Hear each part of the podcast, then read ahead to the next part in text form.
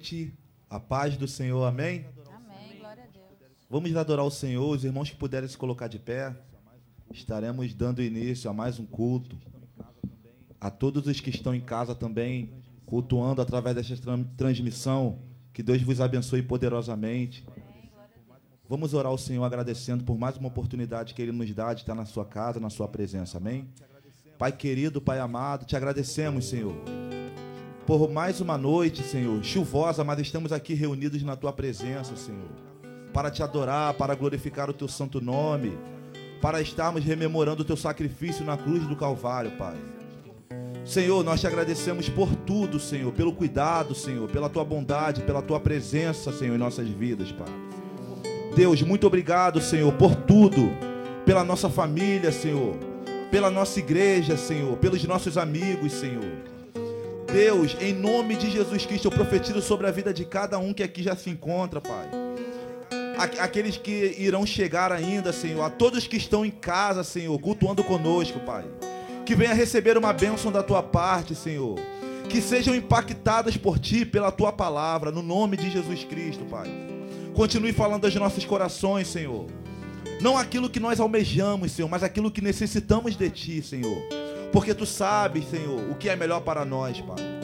Muito obrigado por tudo, em nome de Jesus. Amém. Aleluia. Vamos adorar o Senhor, amém? Aplauda o Senhor nessa noite. Aleluia. Vamos exaltar com bastante alegria.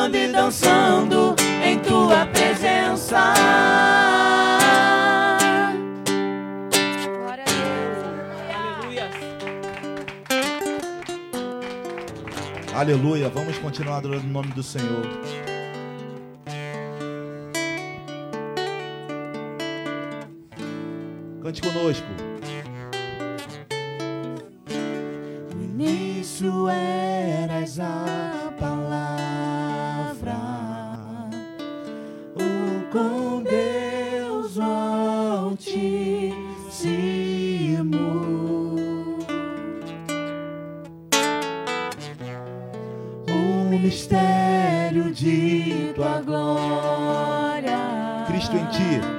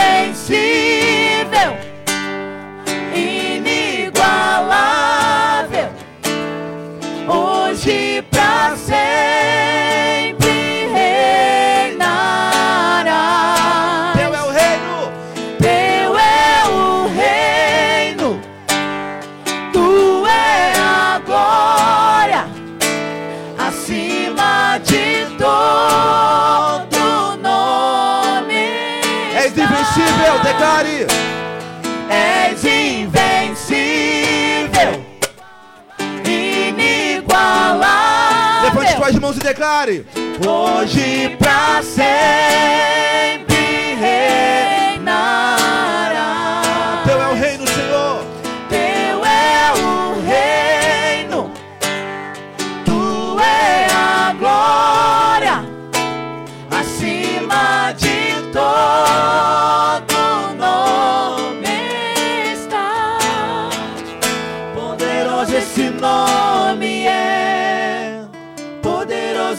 Nome é, o nome de Jesus, meu rei. Poderoso esse nome é, mais forte que tudo é. Poderoso esse nome é, nome de Jesus. Ele é poderoso. Poderoso esse nome é, poderoso esse nome é, o nome de Jesus, meu rei. Poderoso esse nome é, mais forte que tudo é. Poderoso esse nome é, nome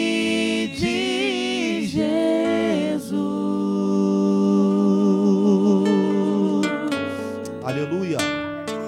Oh, aleluia, Deus. O nome de Jesus Cristo é poderoso. Oh, aleluia. O nome de Jesus Cristo, todo joelho tem que se dobrar, toda língua tem que confessar. No nome de Jesus Cristo, todas as enfermidades precisam ser expelidas. No nome de Jesus Cristo, os inimigos vão ter que bater em retirada. No nome de Jesus Cristo, eu profetizo sobre a tua vida, sobre a tua casa, a vitória, a restauração. No nome de Jesus Cristo, eu profetizo algo novo sobre a tua vida. Receba da parte do Senhor em nome de Jesus Cristo. Em nome de Jesus, aleluia. Aleluia. Quantos estão aqui para agradecer ao Senhor, para glorificar o nome dEle? Neste momento de estarmos rememorando o sacrifício do Senhor, estamos aqui para agradecer. Muito obrigado, Jesus, por ter morrido na cruz do Calvário, Senhor. Muito obrigado porque era para nós estarmos lá, era para nós padecermos, mas Jesus Cristo, pelo seu amor, porque Deus enviou seu Filho, Ele nos amou, Ele te amou, e Ele desceu, Ele sofreu. Estamos aqui para agradecer.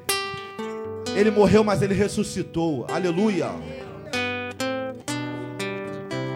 Bendito seja o teu nome para todos sempre.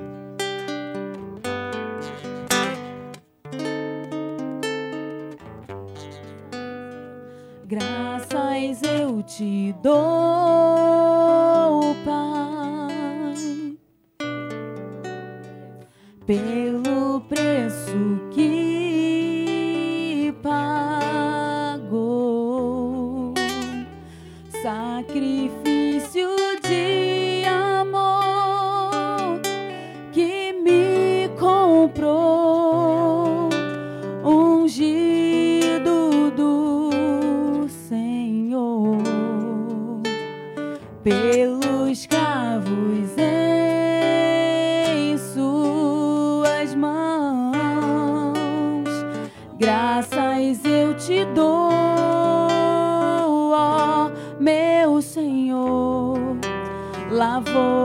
mente e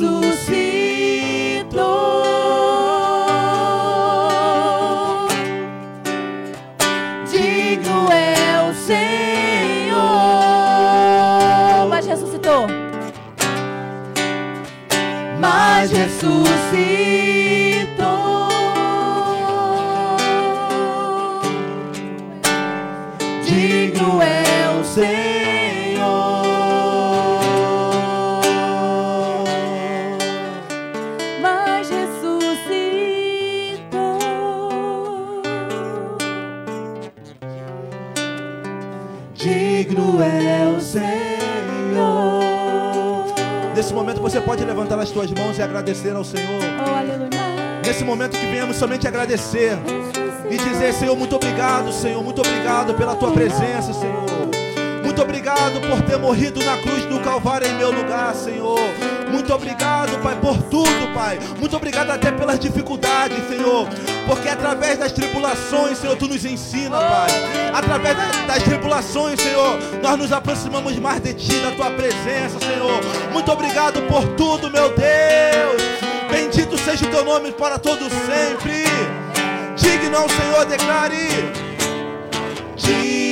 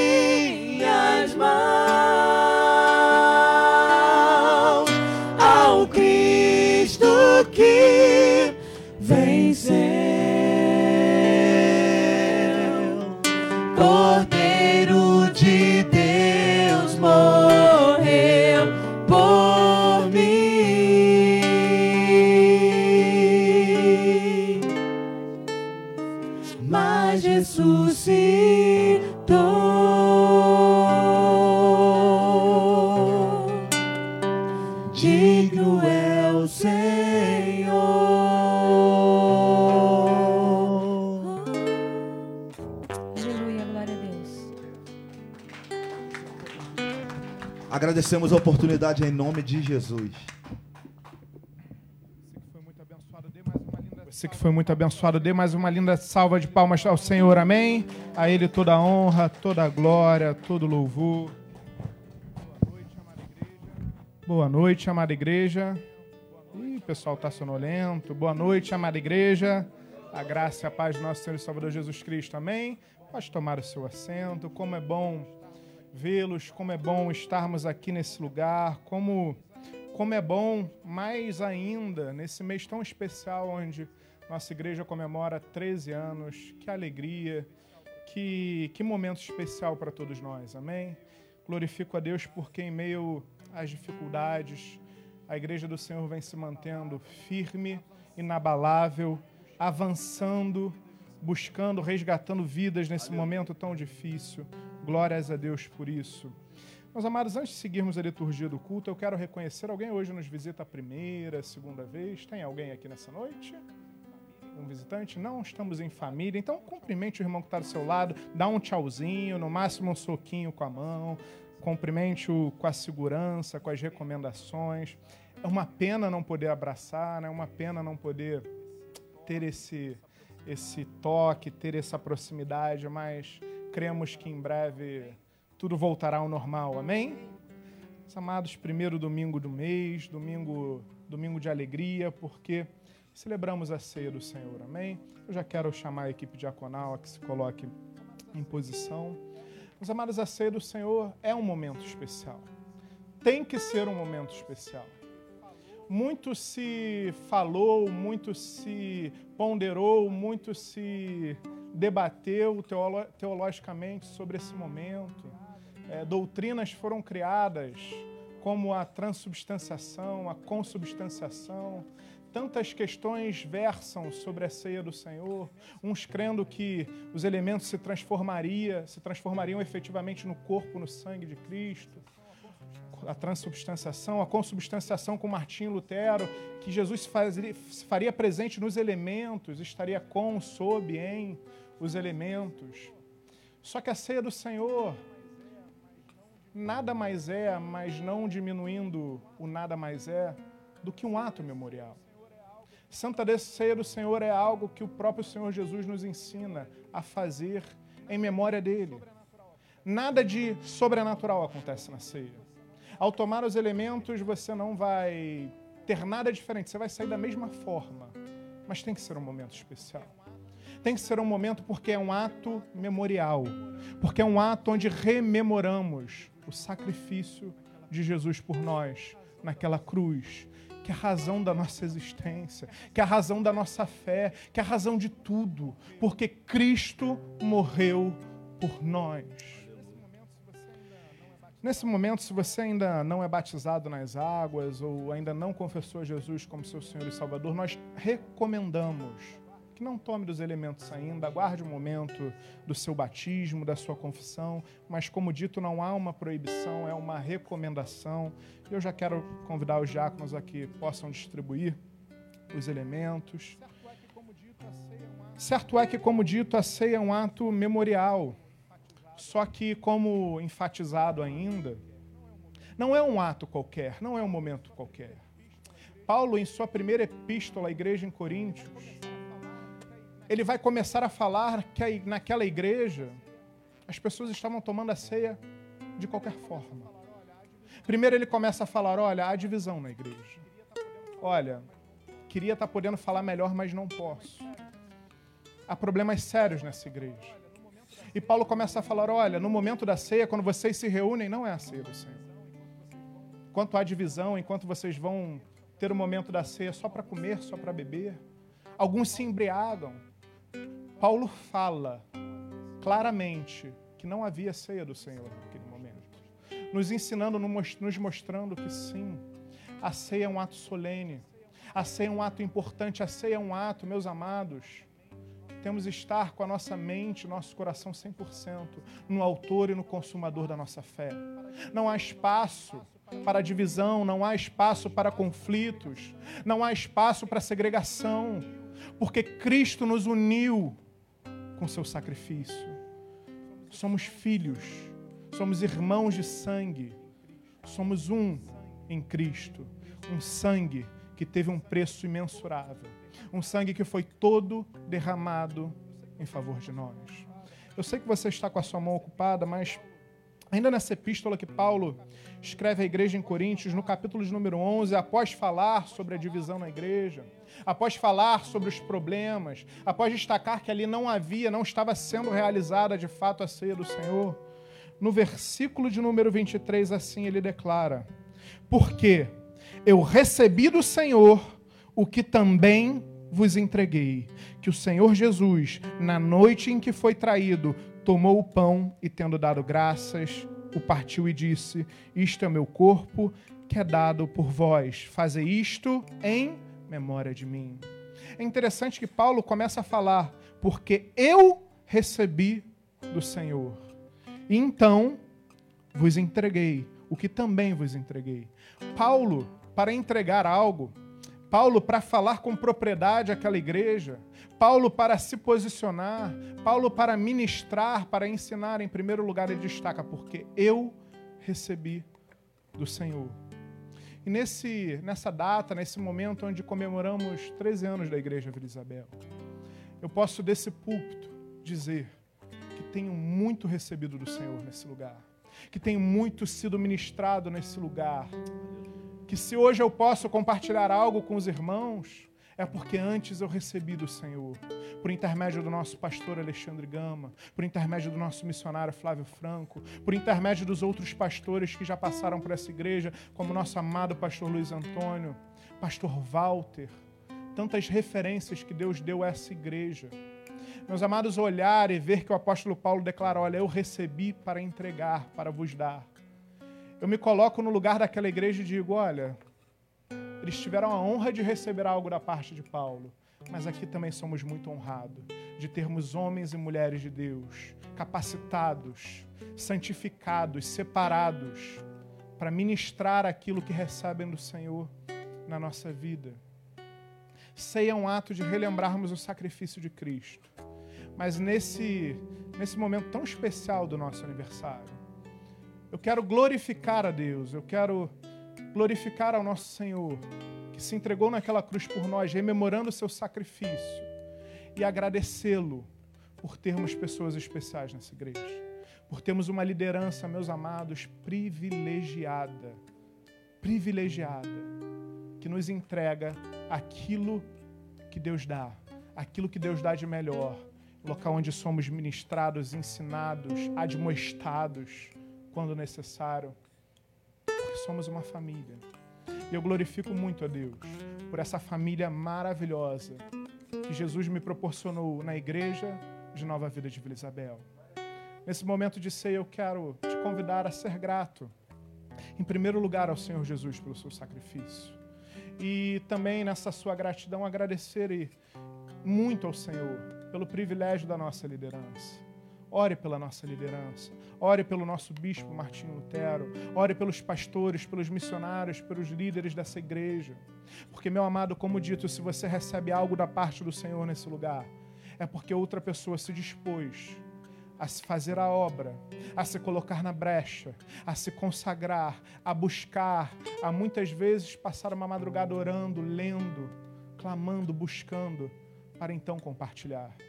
Isso é cedo, Senhor é a igreja. É a igreja junta. Não é só você recebendo aquilo que alguém te entrega desse púlpito. O grande segredo é você receber e passar adiante. O grande segredo é você receber aqui nesse lugar e você ser luz para o mundo, sal para essa terra. É você passar daqui, sair das portas dessa igreja e declarar quão maravilhoso esse nome é, como nós louvamos é declarar aquilo que Deus tem feito na sua vida, é declarar aquilo que Deus fez pela nossa vida. Você recebe e você compartilha. Isso é a igreja do Senhor. Quero te convidar a que se coloque de pé. Como o apóstolo Paulo falou, que o Senhor Jesus, quando pegou o pão, tendo dado graças, o partiu e disse que isto é o meu corpo, que é dado por vós. Fazer isso em memória de mim. Esse pão aqui separado traz exatamente o conceito agora falado o conceito de igreja. Para chegarmos à forma original, teríamos que juntar cada pedacinho desse pão. Esse pedacinho de pão é o corpo de Cristo, mas também simboliza cada um de nós, como partes do corpo. E como dito, sem um pedacinho, o corpo fica incompleto. Porque, meus amados, Jesus se entregou naquela cruz por todos. A graça foi derramada para todos, do pior ao melhor, do mais indigno ao mais digno. A graça foi derramada para todos, em igual porção, em igual medida. Olhar para esse corpo É lembrar do corpo de Jesus que foi transpassado por uma lança. É lembrar que Jesus foi humilhado, foi chicoteado. Um chicote de couro com fragmentos de ossos, de pedras que encravavam na sua pele já sensibilizada, já fragilizada. Como a medicina nos diz, o Senhor Jesus suou sangue. Fenômeno esse dito pela medicina como hematidrose, que a medicina vai nos salientar, que deixa a pele ainda mais sensível. Ou seja, antes havia suado sangue, sua pele já sensível, sendo chicoteado. Um caniço de cana lhe encravando uma coroa de espinhos. E se você for ver a palavra, pouco tempo antes, aqui nesse momento, no momento onde Jesus estava reunido com os seus discípulos, ele declara que ansiava estar com eles naquele momento. Pouco tempo antes de saber, ele já sabia tudo o que passaria. Olhar para esse pão é tentar compreender o incompreensível. Um amor tão grande. Um amor que, posso afirmar inequivocamente, jamais experimentaremos maior toda a nossa vida. Alguém que se entregou por nós. Ceia do Senhor, olhar para esse pão, relembrar esse sacrifício tão lindo do Senhor Jesus. Receba aqui dessa igreja nessa noite. Receba da parte de Deus todos os cultos, todos os momentos que você tiver.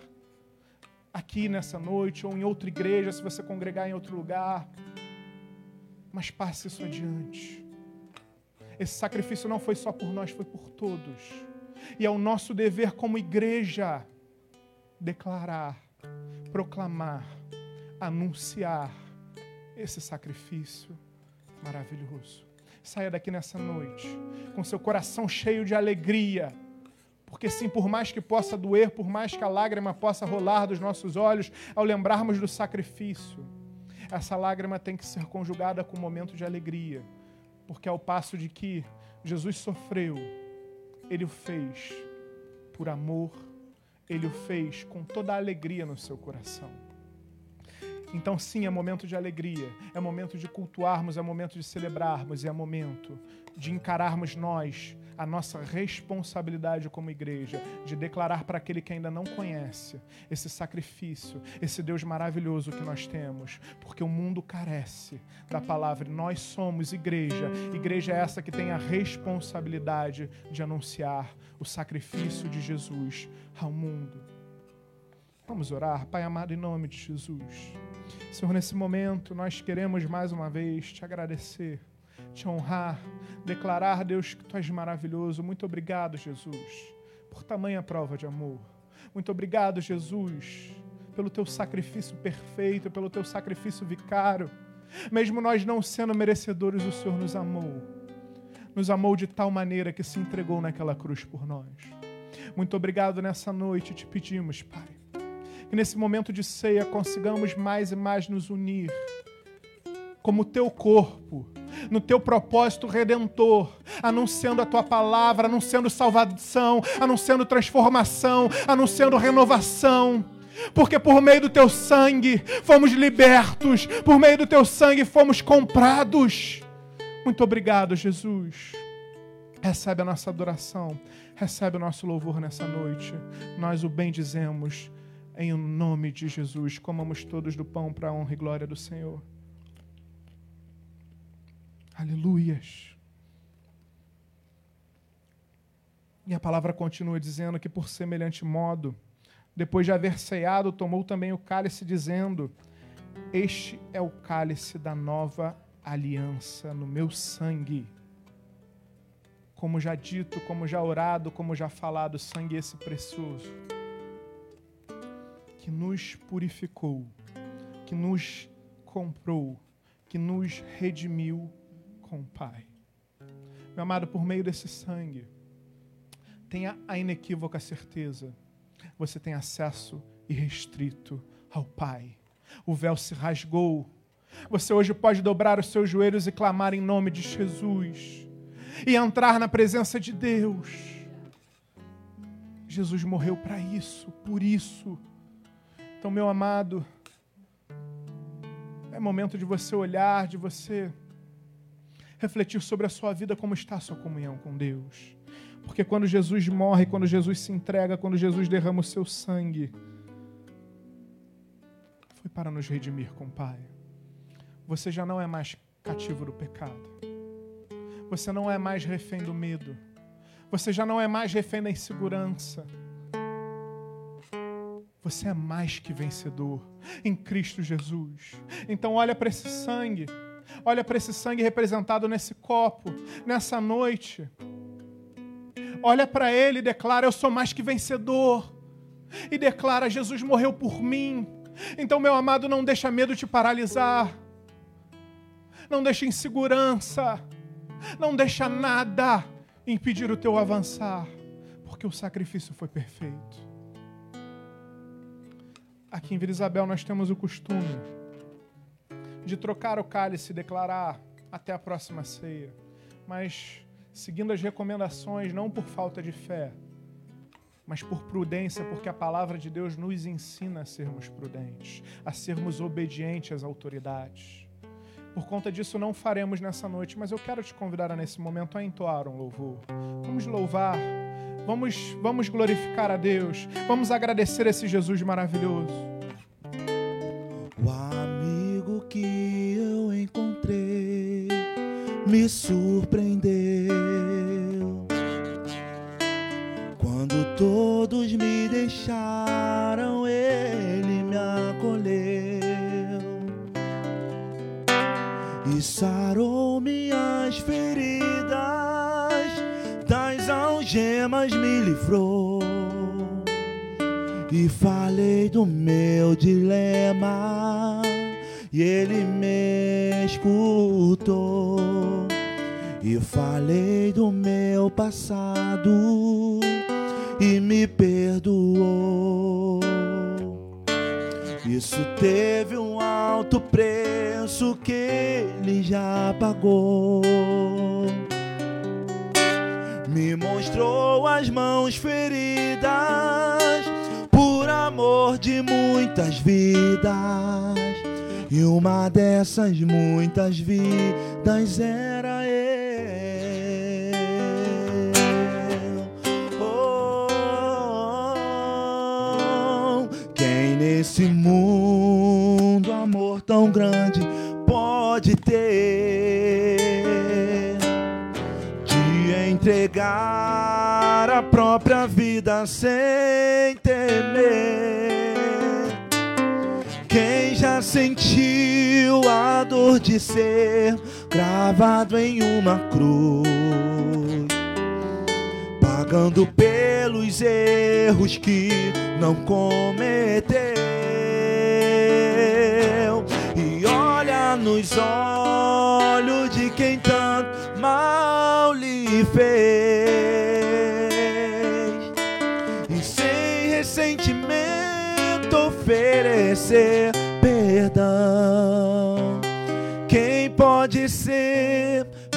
melhor amigo que o Senhor?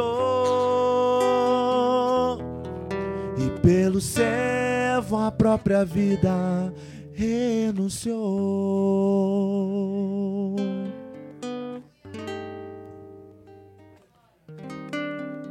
Até a próxima ceia, em nome de Jesus. E que a próxima ceia, ou pelo menos muito breve, seja juntos, mas eu tenho certeza que está chegando o momento onde estaremos ceando com o Senhor. Tomamos todos do cálice para a honra e glória do Senhor. Aleluias! Obrigado, Senhor. Muito obrigado, Deus. Muito obrigado pelo teu amor, muito obrigado pelo teu sacrifício. Muito obrigado, Pai. Nós te louvamos, Deus. Nós te adoramos. Em o nome de Jesus. Amém e amém. Glória a Deus. Glória a Deus. Não vou te, te pedir para dar uma salva de palmas, porque senão os copinhos vão voar para todos os lados, mas dê um glória a Deus aí no seu lado. Glorifique o nome do Senhor. Amém. Pode tomar o seu assento, a equipe diaconal recolherá os copinhos. Meus amados, sem mais delongas, porque o culto de Santa Ceia é um pouco mais longo. Nós terminamos 8h30 nosso culto de domingo à noite, mas pedimos a compreensão caso se alongue um pouquinho. Então, sem mais delongas, eu quero chamar o pregador dessa noite, missionário Flávio Franco, que a igreja receba com uma calorosa salva de palmas para Cristo. Amém?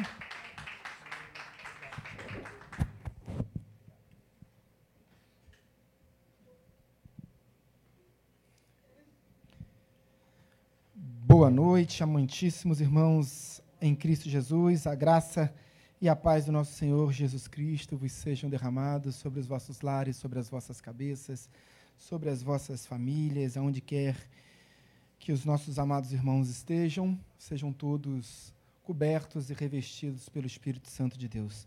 Amém? Boa noite, igreja. Graças a Deus, porque Ele nos conduziu pela sua destra fiel, pela força do seu Espírito Santo, nos conduziu em paz em segurança. Nós estamos reduzidos, um número reduzido aqui, mas muitas pessoas nos acompanham, evidentemente, no aconchego de seus lares. Então, boa noite àqueles que estão em seus lares, em suas casas. Tenho absoluta convicção, pela fé que professo, que Deus fará algo sobrenatural mais uma vez uh, em nossa igreja nesta noite.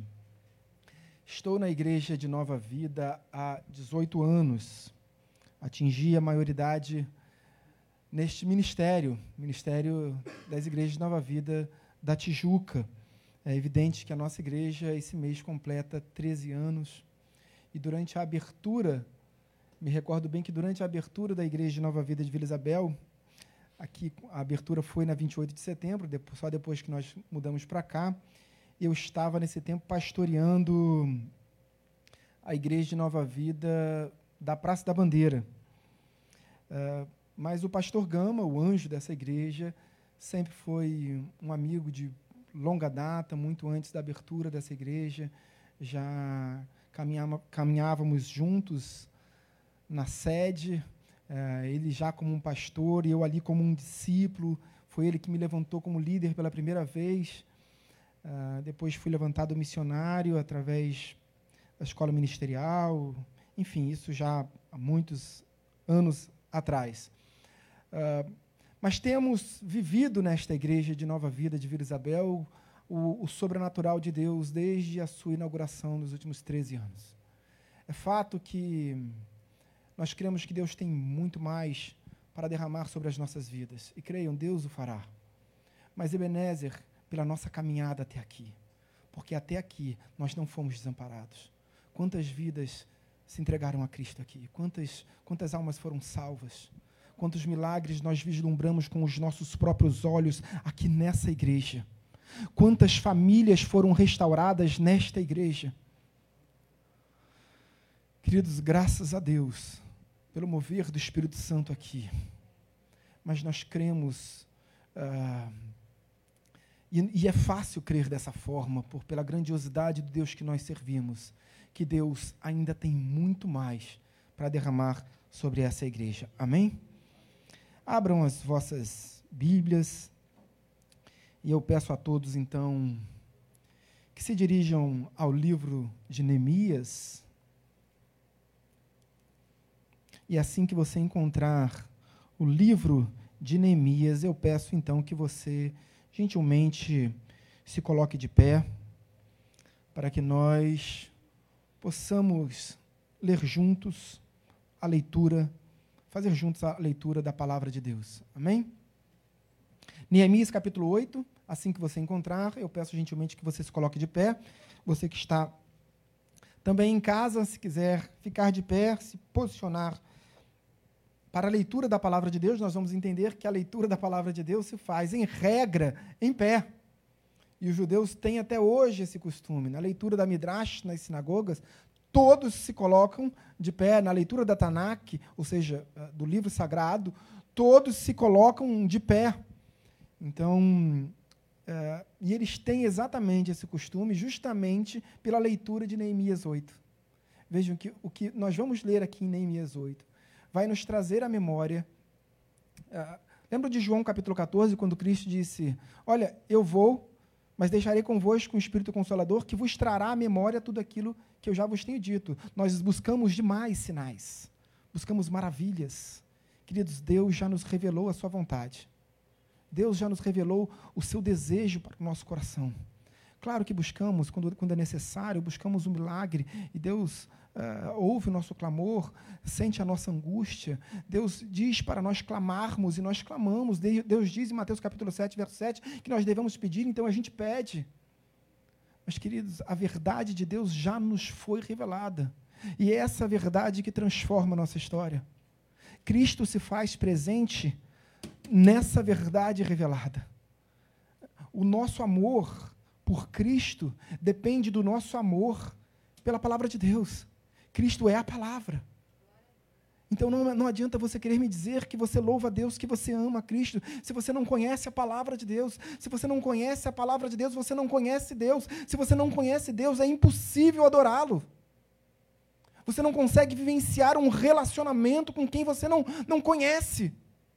Como é possível você estreitar laços, ter um diálogo profundo, se abrir com, com alguém que você não tem a mínima intimidade?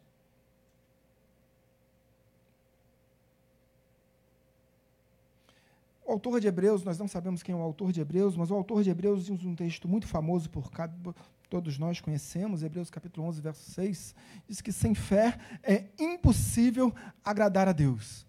Amém? Não é isso que diz a palavra de Deus? Mas o, o, apóstolo Paulo, quando escreveu uma epístola para a igreja de Roma, sem nunca ter estado em Roma, ele disse assim: Olha, uh, tudo bem, eu entendo que sem fé é impossível agradar a Deus, mas diz lá em Romanos 10 que a fé vem pelo ouvir e ouvir o quê? A palavra de Deus. Então, queridos, nós estamos vivendo um tempo, 13 anos é o marco que define o que nós queremos de Deus. Nós vamos entender isso na palavra de Deus. Existem muitos números, muitas numerologias né, na história bíblica. Nós entendemos o que, que significa o 6, o 7, a, a, o, o 14, o 49, o 70. Muitos números na história, o 490. Uh, ah, muitos números apontam para significados na história bíblica. Mas também o 13. O 13 simboliza, sobretudo, e nós vamos compreender isso, que agora é uma mudança de estágio na nossa história. E é um tempo onde a gente precisa se aprofundar. É um tempo em que a gente precisa ter responsabilidade para mergulhar em águas mais profundas do nosso relacionamento com Deus. Do contrário, a gente não sai do lugar. Acompanhe comigo Neemias capítulo 8, a partir do primeiro verso, e assim diz a palavra do Senhor.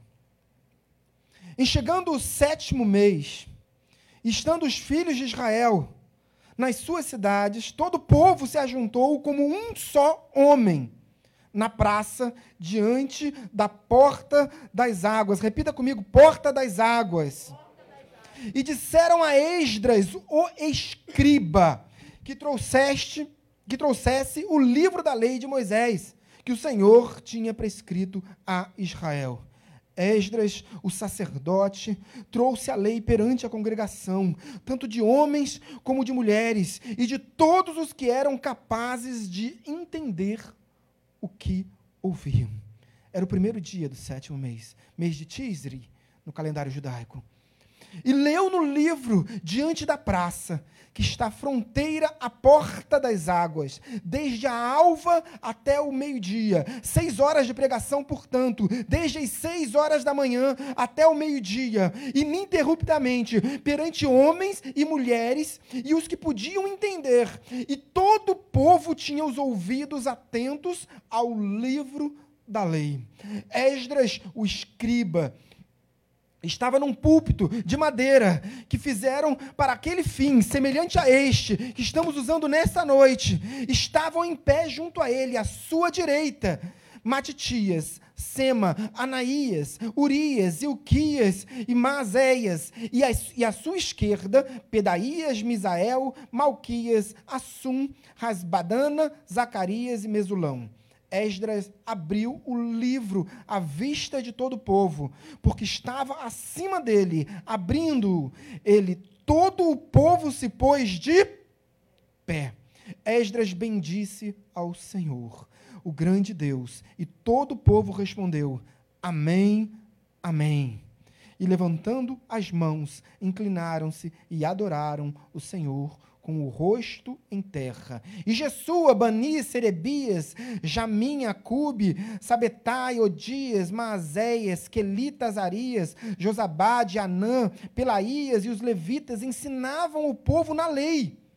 E o povo estava no seu lugar, ninguém se movia, todos no seu posto, seis horas de pregação, desde seis horas da manhã até o meio-dia. Leram no livro, na lei de Deus, claramente dando explicações, de maneira em que entendessem o que se lia. Neemias, que era governador, e Esdras, e Esdras, sacerdote e escriba, e os levitas, que ensinavam todo o povo, lhe disseram: Este dia é consagrado ao Senhor vosso Deus, pelo que não plantieis nem choreis, porque todo o povo chorava, impactado, o povo estava impactado com a leitura da palavra de Deus. Ouvindo as palavras da lei, disse-lhes mais: Ide comei carnes gordas, tomai bebidas doces e enviai porções ao que não tem nada preparado para si, porque este dia é consagrado ao nosso Senhor. Portanto, não vos entristeçais, porque a alegria do Senhor é a vossa força. Os levitas fizeram calar todo o povo, dizendo: Calai-vos porque este dia é santo. E não estejais contristados. Então todo o povo se foi a comer, a beber, a enviar porções e a regozijar-se regozijar grandemente, porque tinham entendido as palavras que lhe foram explicadas. Feche seus olhos, oremos ao Senhor. Pai amado, Pai bendito, graças te damos mais uma vez. A tua palavra foi lida, anunciada, proclamada Deus, e recebida no coração da tua igreja. Nós cremos e oramos, ó Pai, a Ti, a um Deus que tudo pode, e anunciamos o nome de Cristo, ó Deus, neste local, porque entendemos que todas as vezes que pronunciamos o nome de Cristo, o mundo espiritual se movimenta em nosso favor, porque há poder nesse nome. Esta oração é feita a um Deus Santo por intermédio do Seu Filho Santo, conduzido pelo Espírito Santo. Deus, há santidade neste local, Deus. Derrama, Deus, santidade neste local. Tu és o Rócios, Deus, a santidade absoluta, Deus. Mas há Kadosh neste local, Deus. Há Kadosh, há Kadosh, há Kadosh, Deus. Há santidade neste local, Deus. Santidade, oriunda do teu treino, do, do teu reino, do teu trono. Deus, santidade oriunda é, do fogo no altar que jamais se apaga, Deus, como diz Levítico capítulo 6, verso 3. 13. Deus, há santidade neste local, Deus. Há santidade não pelas nossas ações humanas, Deus, porque nós somos falhos, pecadores, mas porque o Senhor, pelo teu sangue derramou, derramado na cruz do Calvário, nos revestiu com alvas vestes, Deus. Graças te damos por isso. Oramos todos em nome de Jesus. Amém e amém. Você pode tomar o seu assento. Eu vou pedir apoio do decano Ramiro, meu amado irmão, eu preciso de um clipezinho, só um clipe, porque a folha aqui está voando, um clipe só para eu poder prender a folha da Bíblia, para que eu possa. Muito obrigado, meu irmão. Meus amados irmãos, nós lemos aqui nesse contexto histórico, e é um contexto absolutamente histórico para os judeus. Por que, que eu digo histórico? Olha para mim, queridos. Não olha para o Ramiro, não. Olha para mim. Esse é um contexto histórico absolutamente importante para a história do judaísmo.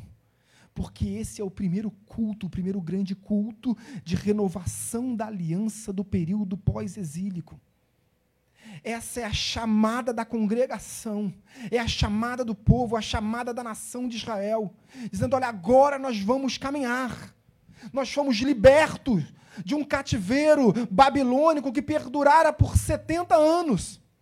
Mas esse, esses 70 anos de cativeiro foi um tempo que já passou. Deus nos trouxe de volta. Deus usa, conforme o profeta messiânico chamado Isaia Ruben Amotes, o profeta Isaías, filho de Amós, Deus diz que Ciro era ungido do Senhor. Então, através do Ciro, ungido do Senhor, um rei persa, liberta os judeus do cativeiro que voltam então para Jerusalém e encontram uma cidade de Jerusalém totalmente devastada. Nós nos recordamos muito bem que quando Nabucodonosor sitia a cidade de Jerusalém, ele leva cativo os judeus para a Babilônia, mas ainda não destrói a cidade. Mas 11 anos, 10, 11 anos depois, eles voltam para Jerusalém para buscar os demais judeus remanescentes que permaneceram em Jerusalém e destruir a cidade e o templo. Não tinha mais nada de pé atearam fogo na cidade inteira. Não ficou mais uma vez pedra sobre pedra no templo uh, de Salomão. Então era necessário que o templo fosse restaurado, era necessário que a cidade fosse restaurada.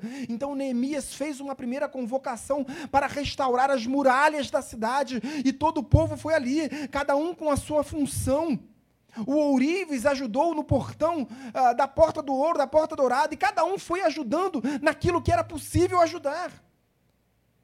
De braços dados, em unicidade, em unidade, foram caminhando. Mas Ageu admoesta aquela igreja, nesse exato tempo, nesse momento, falou: olha, mas e a casa de Deus? A casa de Deus ainda permanece em ruínas. Nós precisamos restaurar o nosso amor maior. E aí Neemias, é, a junta Neemias era grande, um grande líder, um grande governador. Era já era governador onde estava e quando retorna volta como uma autoridade. Porque Neemias fora, fora a, a sua autoridade fora delegada ainda no reino persa. E ele volta para Jerusalém com essa revestido dessa autoridade. Então ele começa a caminhar junto com Esdra. Quem, quem era Esdras, queridos? Esdra era o escriba, o sacerdote, o pastor.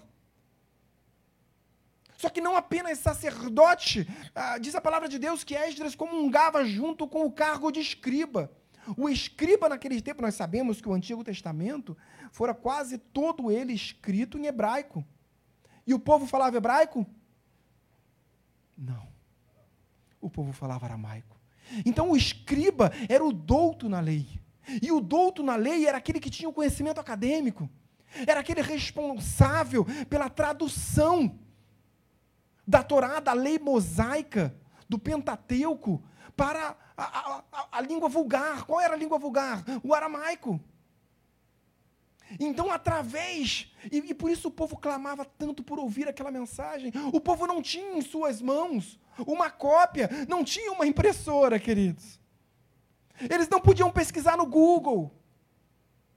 Eles não tinham acesso àquilo que eles mais amavam, que era a palavra de Deus. E aquele povo estava ansioso por ouvir a palavra de Deus. Então, quando Neemias disse: Olha, eu estou reunindo o povo, porque o escriba, o sacerdote, vai ler a palavra de Deus para todos vocês.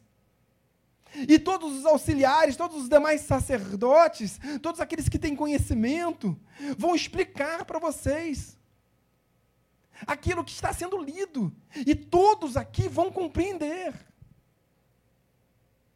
Porque a responsabilidade pela compreensão é sua, mas também é do pregador, é do preletor. E Paulo já dizia isso. Paulo tinha uma preocupação enorme com o reino celestial, porque ele entendia que a responsabilidade dele como pregador era altíssima. Paulo, Paulo disse que era responsabilidade de vida e morte.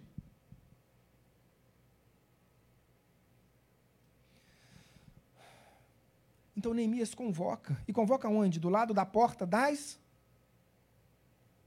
Porta das. Eu pedi para todo mundo repetir para ninguém esquecer. Eu tenho certeza que ninguém esqueceu. Porta das águas. Aonde ficava essa porta das águas? Na muralha leste. A porta das águas é uma das portas ainda uh, abertas. Nós sabemos que as muralhas antigas de Jerusalém tinham 12 portas. Algumas delas estão fechadas, outras estão abertas. A porta principal, a porta dourada, foi fechada durante uh, o domínio árabe. Né? Durante o, o período do, do, domínio árabe sobre a cidade de Israel, de Jerusalém, aquele portão foi fechado. Até hoje permanece fechado. Uh, mas a porta das águas se chamava porta das águas por quê? Porque tinha, Jerusalém até hoje, querido, só tem uma fonte de água que abastece a cidade. Uma fonte de água. Uma é a fonte do Gion, que fica do lado da porta das águas. Por que, que se chama porta das águas? Porque as mulheres desciam e subiam com a água. E por isso aquele portão passou a se chamar Porta das Águas. E por que, que o povo estava se reunindo ali? Porque nem a, a esplanada do Monte Sião, a, a planície do Monte Sião, suportava, em termos geográficos, tanta gente reunida. E eles se reuniram ali. E o governador, com toda a sua, autoridade, também o sacerdote, reuniu todo o povo ali para ouvir a palavra de Deus. Porque eles entendiam que algo iria acontecer ali a partir do momento que você ouve. Queridos, é impossível Deus não transformar a sua vida quando você se envolve com a sua palavra. Digo, é impossível. É impossível. É impossível você não ser transformado pela palavra de Deus quando você se envolve com ela. Do contrário, não existiria relacionamento algum não existiria cristianismo. Olha o que diz a palavra de Deus. Verso 2. Esdras, o sacerdote, trouxe a lei perante a congregação, tanto de homens como de mulheres. Acompanhe comigo. E de todos os que eram capazes de entender o que ouviam. Era o primeiro dia do sétimo mês. Queridos, olha só. A, a, nós não sabemos quem é o autor do Salmo 19, que é o maior salmo da Bíblia. Mas no Salmo 19, no verso 105, ele diz: Lâmpada para os meus pés é a tua palavra, luz para o meu caminho. A palavra de Deus é o nosso norte, é o nosso alvo, é o nosso centro, é a nossa meta, é a nossa direção. Ezequiel, Ezequiel capítulo 40. Ezequiel é, é um dos profetas mais incríveis de toda a história bíblica. Ezequiel recebe uma mensagem. Ezequiel, nós estamos falando aqui, queridos, se situem geograficamente, historicamente, para vocês compreenderem bem essa mensagem. Nós estamos falando aqui de um tempo de Neemias, algo em torno de 540, 542 antes de Cristo. Ou seja, logo depois do fim do, aliás, 532 a.C., 530, 532 a.C., logo depois do fim do cativeiro babilônico que perdurara 70 anos. Durante o cativeiro babilônico, os judeus estavam cativos na Babilônia, amém? Durante o cativeiro babilônico, Ezequiel recebe uma mensagem do Senhor. Ezequiel estava onde? Cativo na Babilônia. Quando Ezequiel recebe a mensagem do Senhor, Ezequiel estava cativo na Babilônia. Mas ele diz assim: em visão fui levado para o Monte Sião. Em visão, não em sonhos, em visão. Ele diz: eu em visão eu fui levado para o Monte Sião. E em visão, lá em cima, no Monte Sião, eu vi um homem semelhante a, ao cobre, semelhante ao chumbo semelhante ao bronze, conforme a tradução. E o bronze significa juízo na Bíblia. O bronze significa julgamento na Bíblia. Ele disse: Eu avistei um homem semelhante ao, bronze. E este homem tinha na sua mão um cordel de medir e uma cana de medir. O que é uma cana?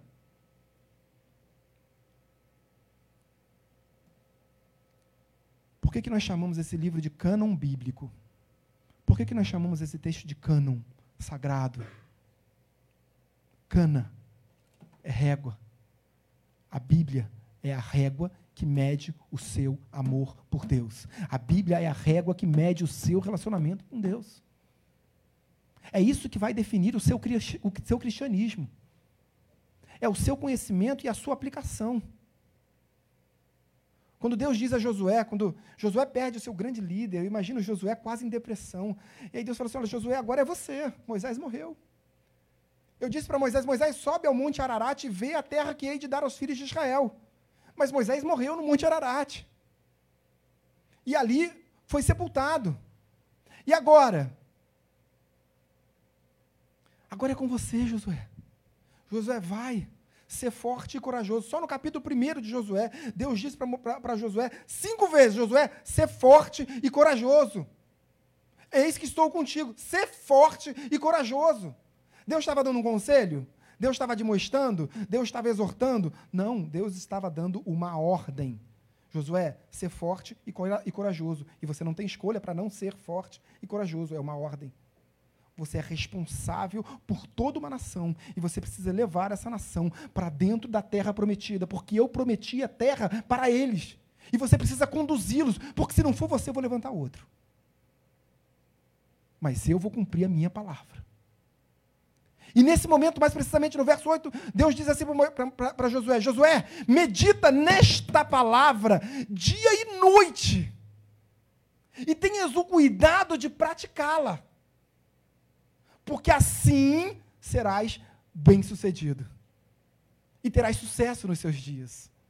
Mas medita nesta palavra dia e noite, e tenha o cuidado de cumprir tudo quanto nela está escrito Basta conhecer a palavra? O diabo conhece a palavra. Precisa conhecer e aplicar, meditar, orar, viver a palavra de Deus em nossas vidas. Mas Ezequiel então fora chamado num, num momento de, de divisão. E ele encontrou esse homem com essa régua, com esse cano, de, de, com esse cano de medir. E esse homem diz assim: Olha, vem comigo. E Josué começa, e Ezequiel começa a ver o templo, um templo sagrado. E esse escal, Ezequiel, começa a ficar emocionado com o que ele está vendo. E à medida que, que aquele homem, o anjo do Senhor, ia mostrando, olha aqui vai ser a câmera tal. Então, o, o anjo media para que para que Ezequiel visse aquela medição. Olha, aqui deu tanto. Olha, aqui vai ser a entrada secundária. Aqui vai ser a torre. Todo momento o anjo media com o, com o cano de medir. Mas quando ele chegou na porta de entrada do templo, ele disse: Olha, agora nós chegamos na porta de entrada do templo. E lá dentro daquele templo você, quando passar por essa porta, você vai ver a glória do Senhor. E aí aquele anjo pegou aquela, aquela, aquela régua e falou assim: Olha, essa porta tem dez côvados, aproximadamente quatro metros e meio. Agora vamos medir a extensão. Tem treze côvados. Treze côvados. Treze côvados. Você já viu uma porta que é mais comprida do que larga? Que porta é essa, querido? Isso parece um corredor. Mas você precisa passar por ela. Você quer ver a glória do Senhor? Treze côvados. Passa por ela. São treze côvados. Lá dentro, numa nova fase na sua vida. Você quer viver um novo tempo na sua vida? Mergulha mais na palavra de Deus. É o tempo da maturidade é o tempo do relacionamento. Quer ver como o número 13 é simbólico para uma mudança de fase? Vocês sabem o que, que é o um, Bar Mitzvah? Bar Mitzvah é uma cerimônia judaica da qual nosso Senhor Jesus Cristo participou, Lucas capítulo 3. Jesus participou no templo dessa cerimônia judaica, judaica todo, juda, todo jovem judeu, quando completa 13, 13 anos, a partir dos 13 anos, ele assume uma nova história na sua vida. Ele diz: olha, a partir de agora, você é um bar mitzvah. O que, é bar? O que, que é o prefixo bar? Bartimeu. Por que, que ele se chamava Bartimeu? Porque ele era filho de Timeu. Então, bar é o quê? Filho. Mitzvot. Os judeus cumprem as mitzvot, os mandamentos. mitzvah no singular. Então, bar mitzvah é um filho do mandamento, um filho da lei. Você, quando completa um judeu, evidentemente, não, nós não somos judeus, não queremos ser judeus, somos igreja para a honra e glória do Senhor Jesus Cristo, queridos. Mas Jesus era judeu. Então estamos compreendendo a vida de Jesus. Jesus participou dessa cerimônia, também no templo. E quando é possível, quando que um, judeu ganha essa autoridade para participar dessa, dessa, dessa cerimônia? O judeu, aos 13 anos de idade, ele atinge a maioridade espiritual, com efeitos, inclusive, jurídicos. Essa maioridade espiritual tem efeitos jurídicos. Eu saía para a faculdade é, em Jerusalém, sete horas da manhã. Queridos, às vezes antes das sete, zero grau, e eu via no ponto de ônibus uma criança, um menino de 13 anos de idade. Sozinho não. Você deixaria seu filho de 13 anos de idade pegar ônibus sozinho na cidade do Rio de Janeiro? Uma cidade grande, uma cidade de Jerusalém, uma cidade grande. Então aquele menino de 13 anos estava lá no ponto de ônibus esperando o ônibus passar, seis e meia da manhã, zero grau. Sozinho? Não. Não, porque estava levando o irmão de dez, o irmão de sete, a irmã de quatro e no colo com o irmãozinho de dois. É isso. Absolutamente normal. Para eles, absolutamente normal. Aqui é crime, inclusive. Aqui é qualificado como crime. Lá não. Aqui é abandono de incapaz. Lá é absolutamente normal. Tem um maior de idade ali, 13 anos.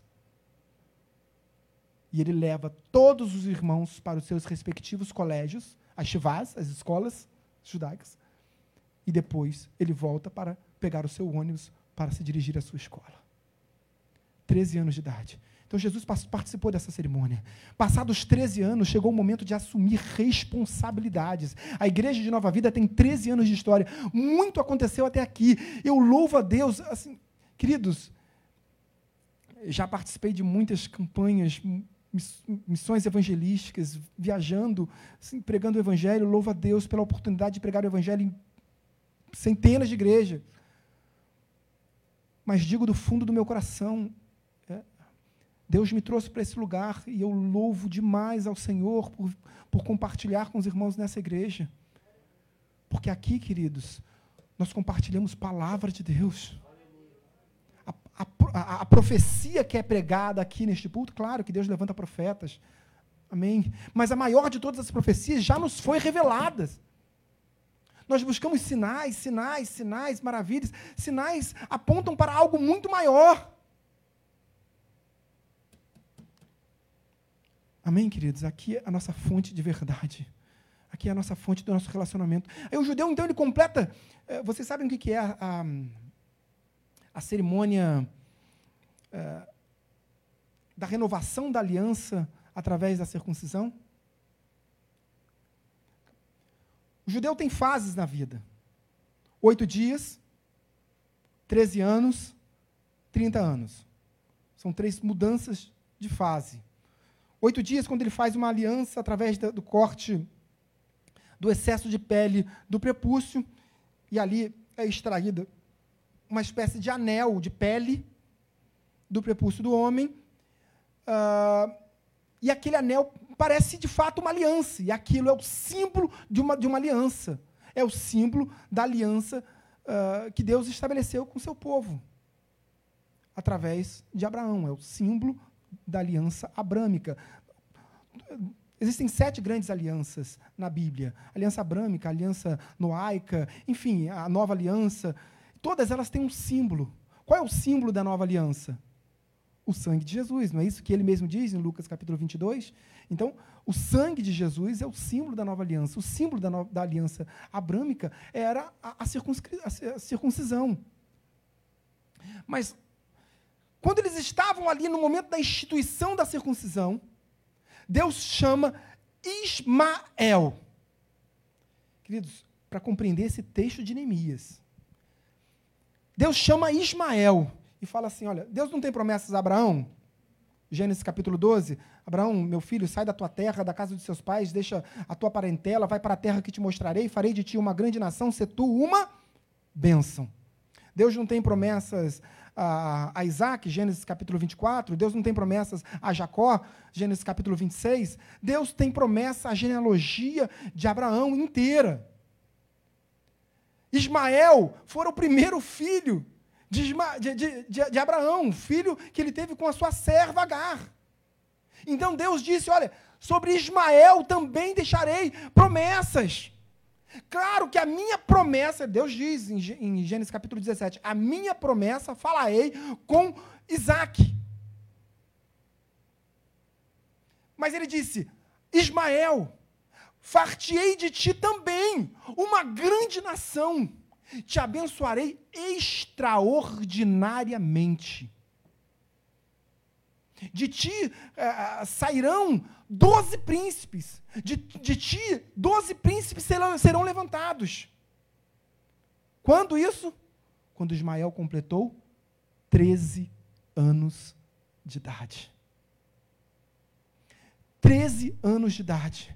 A partir dali, se inicia na vida de Ismael o tempo do cumprimento das promessas. Era uma nova fase. Você já viveu 13 anos de história. Maravilha, Deus te abençoou nessa história. Eu não sei a sua idade, eu também não quero saber. Deus te abençoou até aqui. Mas daqui para frente, queridos, você vai viver um novo tempo. E eu poderia dizer que na vida de Ismael foi um tempo de promessas. Mas eu também poderia dizer que na, na, na, vida do povo de Deus que não quis ouvir o, o profeta Jeremias, foi um tempo de juízo. Eu cometeria aqui uma grande heresia se eu dissesse para você que daqui para frente o céu vai ser derramado sobre a sua vida. Vai ser se você permitir. Porque o desejo de Deus é esse. Você estando aqui nesse templo, nas quatro paredes desse templo, ou no aconchego do seu lar, Deus deseja te abençoar. Deus tem estoque de bênçãos nos céus, querido. Estoque. E ele fica ali, me pede. Me pede. Deus está louco para te abençoar. Queridos, nós fomos feitos à imagem e semelhança de Deus. Deus tem sentimentos. Você tem sentimentos? Deus também tem. O desejo de Deus é te abençoar. Ele te ama poderosamente. Ele, ele conduziu, ele deu o seu filho unigênito para morrer por você, por morte de cruz. Você acha que ele não vai te abençoar? Você acha que ele não quer te abençoar? Ele quer. Poderosamente. Mas você precisa, como esse povo, que estava reunido ali seis horas ininterruptamente ouvindo aquela mensagem, e ao, ao invés de, de cochilarem, ao invés de falar, ai meu Deus, como esse missionário é chato, fala mais que o homem da cobra. Assim, queridos, aquele povo estava vidrado na palavra de Deus. E ao tempo que passava, aquele povo chorava emocionado. Se por um lado eles estavam emocionados, por outro lado a palavra exorta, a palavra corta é, é, é, palavra viva, mas é uma faca afiada de dois gumes. Ela corta, querido. Ela corta para os dois lados. Ela corta aqui corta aí. Ela corta lá fora, mas também corta aqui dentro. Porque ela exorta. Paulo diz, Paulo, grande apóstolo, São Paulo, ele diz na segunda epístola a, a seu filho na fé, Timóteo. Timóteo era muito novo. Timóteo, já nesse tempo, era pastor da igreja de Éfeso. E a igreja de Éfeso era a maior igreja, uh, depois de Jerusalém, a, a, maior igreja passou a ser Antioquia. Antioquia era maior que Jerusalém. Mas já nesse tempo do pastorado de Timóteo, a maior igreja era Éfeso. A igreja de Jerusalém ficou miudinha a igreja de Jerusalém ficou a menor de todas, sobretudo depois da morte de Estevão. Timóteo, filho na fé de Paulo, Paulo eh, delegou a ele a autoridade de pastorear a maior igreja de Cristo naquele tempo. Imagina aquele menino novinho, 22 anos no tempo do pastorado, um tempo que foi chamado, tinha ah, por volta de 17, 18 anos. Mas, de repente, ali, na casa de 22, 23 anos, não dá para saber ao certo, Timóteo ali pregando o evangelho. E ele via no primeiro banco, quem estava no primeiro banco? Maria, mãe de Jesus. Fácil, pregar não. Se você fosse o pastor, ficaria nervoso não? Do lado de Maria, quem estava? Quem Jesus disse na cruz: Olha, você vai ser filho dela agora, ela vai ser a sua mãe. Quem estava na cruz? João. Você imagina? Maria, João. Quem estava do outro lado? Lucas, o médico amado. Como é que você sobe num púlpito desse? Mas estava lá, com autoridade. E aí o que, que, Timóteo, o que, que Paulo fala para Timóteo? Timóteo, três conselhos principais. Primeiro, bebe vinho. Não é para entrar bêbado, não subir bêbado no púlpito, não. Ele tinha problemas estomacais, ficava muito nervoso. Então bebe o vinho para se curar das, das enfermidades estomacais. Outra, para de ser rato de academia. Timóteo, você só se preocupa com o seu corpo, com a, sua, com a malhação, está todo bombado. Para com isso, Timóteo. Esses anabolizantes vão te matar, meu filho.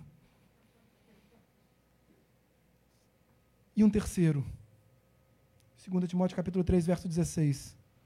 Toda a escritura, Timóteo, meu filho, toda a escritura é inspirada por Deus e útil para o ensino, para a admoestação, correção e para a educação na justiça. Conhecimento das Sagradas Escrituras é fundamental. Não é só para pastor, não. Não é para missionário, não é para decano, não é para diácono, não. Para aqueles que desejam viver uma vida com Cristo. Não basta, não, não se sustenta, queridos. Não se, guarda essa palavra no, no teu coração. Presta bastante atenção. O conhecimento que você recebe deste púlpito é grosso. Independentemente, não estou falando por mim, não. Independentemente da pessoa que suba neste, neste púlpito, você vai ser alimentado. Mas não é suficiente. Não é suficiente. Jesus, então, chega a, sua, a vez do seu bar mitzvah. E aí, como é que, como é que funciona o bar mitzvah hoje? O jovem judeu, quando completa 13 anos, vai passar pela cerimônia do bar mitzvah, e aí ele recebe a autoridade de abrir o rolo da Torá pela primeira vez na sinagoga, no púlpito. O púlpito de toda a sinagoga. Alguém já foi numa sinagoga? Alguém conhece sinagoga? Se você for numa sinagoga, eles são, funcionam todas em meio círculo, todas. Funcionam em meio círculo. Uh, e a parte. E o púlpito fica no meio. Então você tem um grupo para cá, um grupo para cá. Pode ter mais de um andar, dependendo das sinagogas centrais. É, mas o púlpito fica sempre no meio e ele é mais alto. Por quê? Porque a palavra precisa ser reverenciada, independentemente de quem abrisse o texto sagrado, o rolo da lei. A palavra tem que estar no lugar de reverência. Então o jovem de 13 anos, ele lê a palavra pela primeira vez. Ele desembanha e lê, emocionado, porque é uma cerimônia lindíssima. E o que, que ele faz depois que ele lê? Primeiro, para ler, ele veste dois elementos no seu corpo. Uh, um é um conjunto de caixas pretas, Deuteronômio capítulo 11, ele, Deus diz assim, olha, guarda a palavra dessa lei. Isso é Bíblia, tá, queridos? Isso é Bíblia, não é apenas cultura judaica. Tá? Não é uma palavra para a igreja, é palavra dos judeus. Mas nós, como igreja, temos obrigação de conhecer o texto sagrado. Esse texto está em Deuteronômio capítulo 11. Então isso é Bíblia. Deus diz assim: olha, essa palavra, guarda ela, amarra ela no teu braço, na altura do coração e na tua cabeça.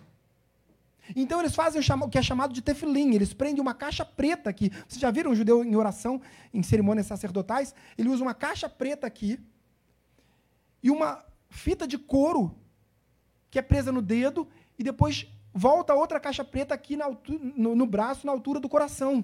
Por que na altura do coração? Porque tem que ter equilíbrio entre a palavra que está na sua mente e aquilo que está no seu coração. Quando Deus diz, Romanos capítulo 12, verso 1, transformai-vos pela renovação da vossa mente. Queridos, a palavra foi dada, você que precisa ser transformado. Não é Deus que vai te transformar, Deus já te deu a palavra, a palavra transforma. A palavra por si transforma, por isso Deus diz assim: olha, transformai-vos pela renovação da vossa mente, para que experimenteis qual seja a boa, perfeita e agradável vontade de Deus na sua vida. Veja como é a palavra que transforma. Quer ser transformado? Quer receber bênçãos na sua vida? Quer, quer receber milagres na sua vida quando, quando necessário for?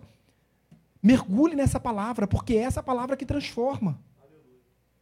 Veja como é a palavra que transforma. Parábola da, da videira verdadeira. João capítulo 15. Jesus diz: Eu sou a videira verdadeira e meu pai é o agricultor. Amém? Aí ele diz assim: Todo ramo que estiver em mim e não der fruto, o pai o corta. Talvez você não tenha entendido. Vamos lá. Todo ramo que estando em mim, ou seja, igreja. Igreja. Deus não está falando do mundão. Deus não está falando de quem está lá fora. Ele está dizendo: todo ramo que estando em mim não der fruto, ele o corta. Temos responsabilidades ou não? Temos responsabilidades ou não, queridos? E aí Deus continua dizendo assim: E todo aquele que estiver em mim e der fruto, ele poda, para que dê mais fruto. Ou seja, você acha que a sua caminhada com Deus vai ser leve? Vim para a igreja, agora Deus vai me dar casa na praia, carro do ano, agora vai ser tudo molezinho, vou ser promovido no trabalho, emprego novo. Dói. Deus nos admoesta, Deus nos exorta, mas Ele diz: para crescimento, para que haja mais produção. E aí Deus continua assim, continua dizendo assim: porque eis que eu já vos tenho dito a minha palavra, e vós tem sido transformados por ela. É ou não é tremendo esse texto? A palavra de Deus por si só, viva e eficaz, transforma a nossa realidade, transforma a nossa história. Os judeus, naquele momento histórico de retorno para as cidades deles, eles encontraram a cidade totalmente devastada, mas eles iniciaram, eles entenderam que era um novo tempo. Um novo tempo havia chegado. Veja como o número 13 dos nossos 13 anos são importantes. Jeremias capítulo 25. Nós falamos de Ezequiel. Ezequiel foi um, um profeta que foi chamado do tempo do exílio. Ezequiel vivia na Babilônia, vivia exilado. Nós falamos aqui de, de, de Neemias e Esdras que voltaram para Jerusalém. Mas Jeremias era um profeta que profetizou o cativeiro babilônico. Foi ele que disse: Olha, vocês vão ficar cativos 70 anos por causa da desobediência de vocês. Era isso que Jeremias queria dizer, queridos. Era isso que, que Jeremias, certamente, ele queria subir naquele púlpito. Olha, chuva de bênçãos vão cair sobre este local. Vocês serão ricamente abençoados. Não. Irmãos, muitos profetas foram levantados na história bíblica. Amém? O que, que nós sabemos, por exemplo, de Elias?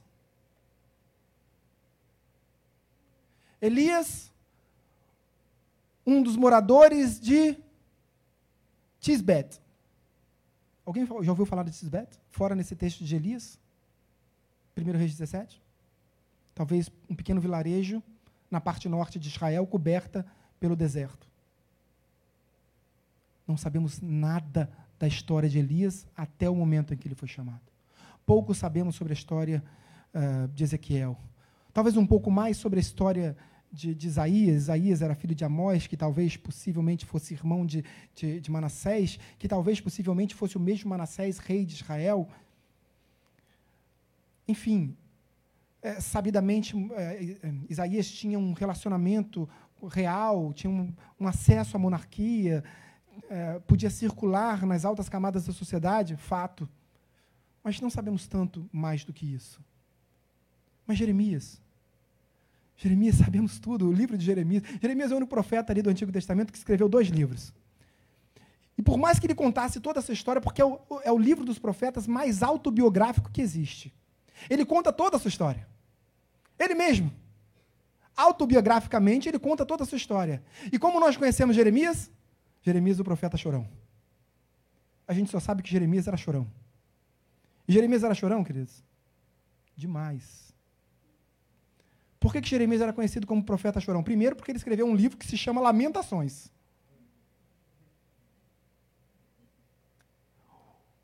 O sujeito só chorava.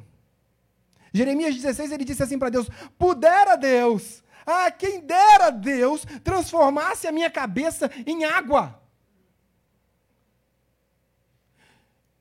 E os meus olhos como fonte de lágrimas porque assim eu poderia chorar dia e noite, dia e noite.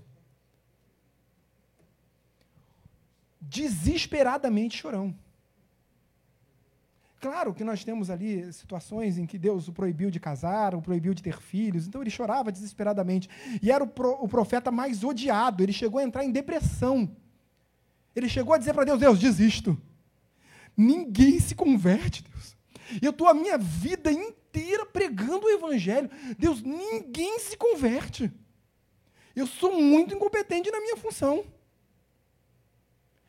Deus, eu tenho certeza que esse chamado não é para mim. Porque todos os dias, Deus tem culto, Deus, o Senhor está vendo, tem culto todos os dias. E eu começo de, de, irmãos, de madrugada. Diz a palavra de Deus que Jeremias começava a pregar já de madrugada. Antes de raiar o sol, Jeremias começava a pregar ficava o dia inteiro pregando todos os dias. O que, que diz a palavra? Ninguém se converteu. O que, que diz a palavra? Que era o profeta mais odiado de toda a história.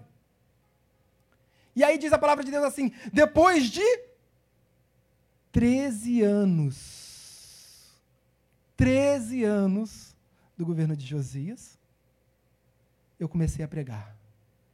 E eu comecei a anunciar anunciar coisas novas, anunciar e pregar e clamar pelo arrependimento, anunciar a vontade de Deus, o amor de Deus e a pregar o Evangelho. E nem ininterruptamente o povo não ouviu e veio o cativeiro babilônico. Passados 13 anos. Queridos, esse é um novo tempo.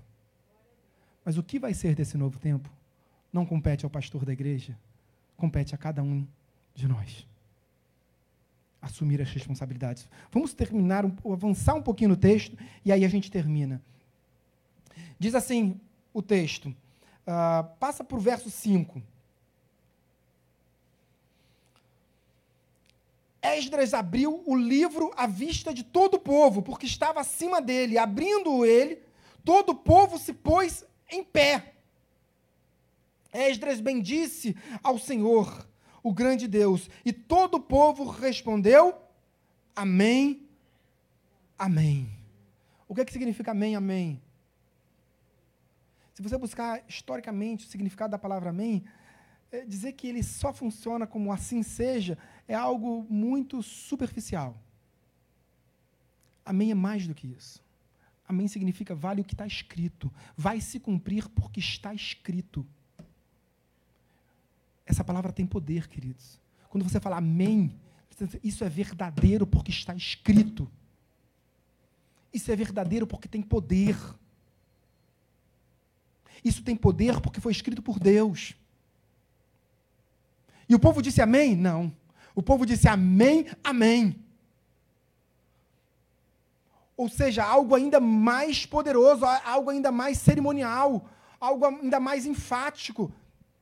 Os judeus é, é, comumente usam os versos em repetição para reafirmar algo que, que, que não pode, sobre eles não pode parar dúvida alguma. No próprio texto, nós vemos isso em Jeremias 28, em 1 Reis, capítulo 1. Uh, nós vemos em João capítulo 3. João capítulo 3, quando Nicodemos foi à casa de, Je de Jesus de madrugada, foi ter com Jesus de madrugada, uh, o que, que Jesus disse para ele? Assim, em verdade, em verdade, te digo, aquele que não nascer de novo não pode ver o reino dos céus. Aí Nicodemos diz: Olha, mas Senhor, como pode eu, sendo velho, eh, nascer de novo? Pode um homem sendo velho voltar ao ventre materno para nascer de novo? Aí Jesus diz o quê?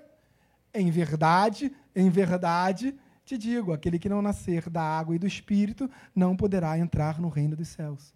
É algo enfático.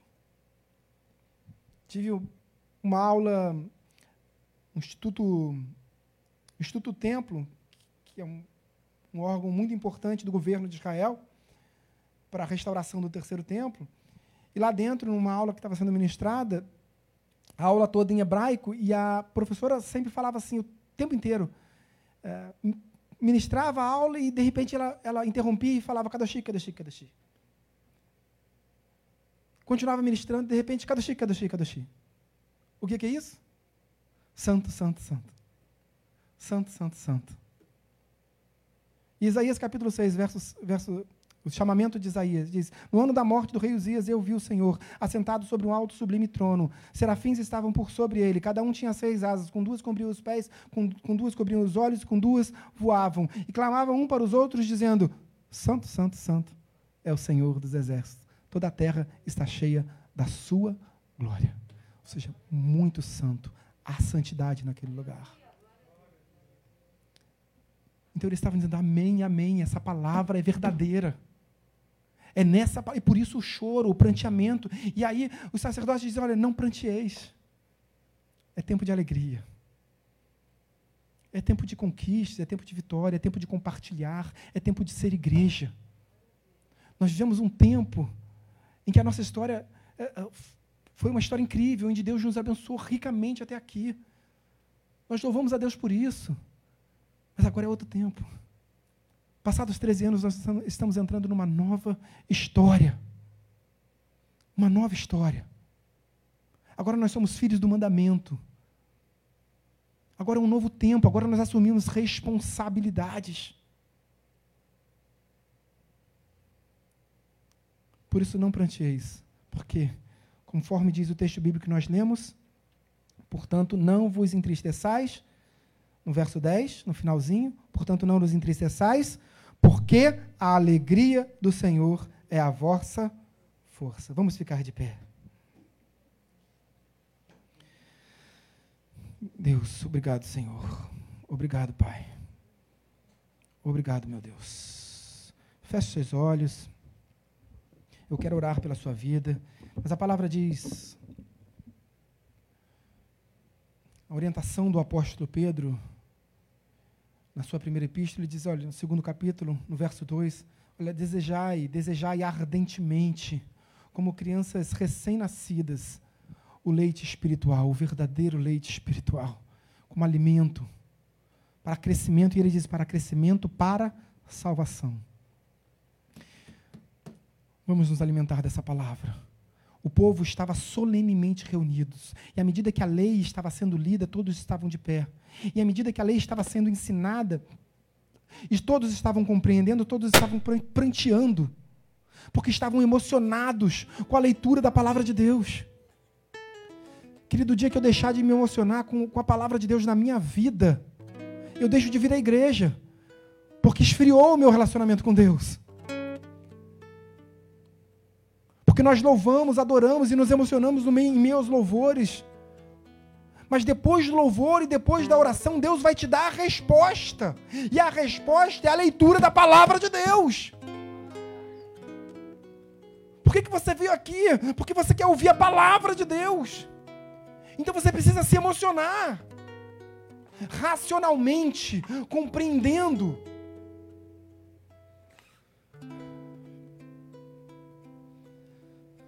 Vamos adorar a Deus. Vamos adorar a Deus. Esse momento de comunhão com Deus, momento de relacionamento. Vamos louvar. Tua palavra é luz para o meu caminho. Tua Louve ao Senhor.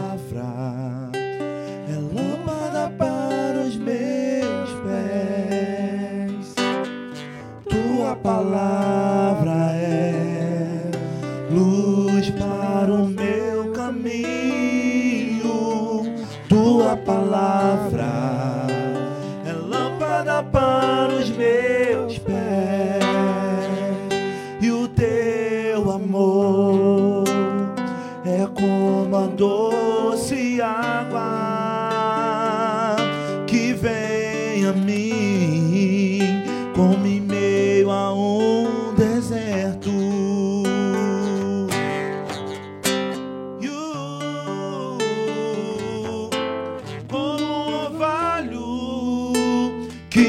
em plena terra seca e dela faz surgir verdes pastos, como um orvalho e desce em plena terra seca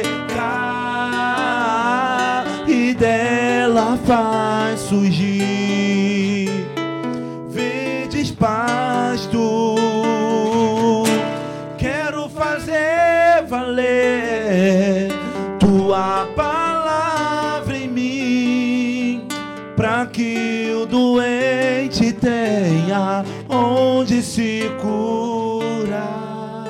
Aleluia, aleluia. Obrigado, Deus. Graças te damos pela tua palavra que foi lida, anunciada, proclamada neste lugar, Deus. Mas entendemos que nós vivemos 13 anos de uma linda história, Pai.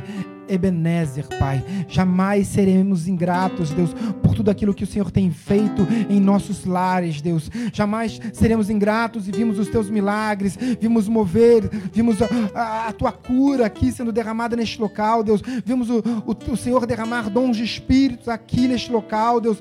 Vemos ah, joelhos se dobrarem, línguas confessarem o teu santo nome, Deus. Mas agora nós vivemos um novo tempo passado esses 13 anos, Deus.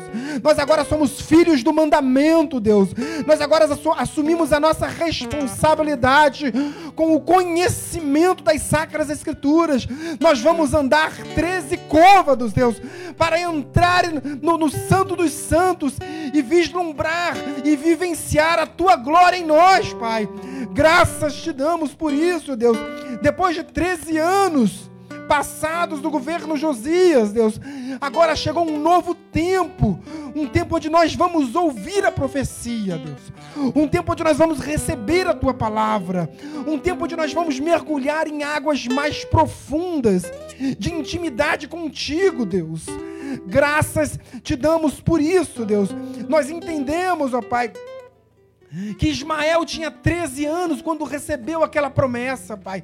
Nós vivemos de promessas nesses últimos 13 anos, mas agora chegou o tempo, assim como na vida de Ismael, chegou o tempo de promessas ainda maiores, como diz a tua palavra, promessas extraordinárias se cumprirem em nossas vidas, para aqueles que buscarem caminhar esses 13 côvados em direção a uma intimidade contigo, Pai. Deus, clamamos e exaltamos e louvamos o teu santo nome, porque entendemos quem tu és em nós e quem nós somos em ti, Pai. Graças te damos por isso, ó Deus. Deus abençoa cada vida, cada família que aqui está representada, cada sonho, cada projeto. Deus, entendemos que pode ter chegado esse tempo do cumprimento, da realização, Deus. Mas acima de qualquer coisa, nós colocamos esses sonhos, Deus, no teu altar, aos pés da cruz. Graças te damos pela oportunidade que o Senhor nos concede, porque o véu do santuário fora rasgado de cima a baixo e hoje nós temos livre acesso a Ti. Oramos todos em nome de Jesus. Amém e amém. E todo aquele que concorda com o poder dessa oração que é feita em nome de Jesus, aplauda bem forte ao Senhor. Aleluia, aleluia, aleluia. Aleluia, aleluia, aleluia. Obrigado, Deus. Deus te abençoe, queridos, poderosamente. E mais uma vez, renova as palavras que foram ditas neste púlpito. Esse púlpito de madeira, assim como o púlpito em que Neemias e Esdras estavam ali eh, pregando o Evangelho, lendo as Sacras Escrituras, a Torá, a lei de Moisés. se aprofunde, busque o conhecimento das Sacras Escrituras. Busque, se emocione com ela, leia, descubra os mistérios que já nos foram revelados. Porque diz a palavra de Deus em Deuteronômio que esses mistérios nos pertencem. Pertencem a nós e a nossos filhos. Deus abençoe a todos em nome de Jesus. Deus abençoe a todos que estão em seus lares. Diácono Renan, meu líder, Deus te abençoe, querido. Glória a Deus. Dê mais uma salva de palmas para o Senhor, amém? Glória a Deus, pode tomar o seu assento. Estamos só começando com o nosso aniversário da igreja. Nesse mês, é, à exceção do primeiro domingo, todos os demais cultos traremos convidados. Vocês vão tirar um, um mês de férias nossas. Muitas pessoas, muitos convidados abençoados estarão aqui conosco para abençoar as nossas vidas. Não perca nenhum culto. Eu te convido, em podendo, esteja aqui conosco todos os cultos para ser abençoado, tal como hoje fomos ricamente abençoados. Amém?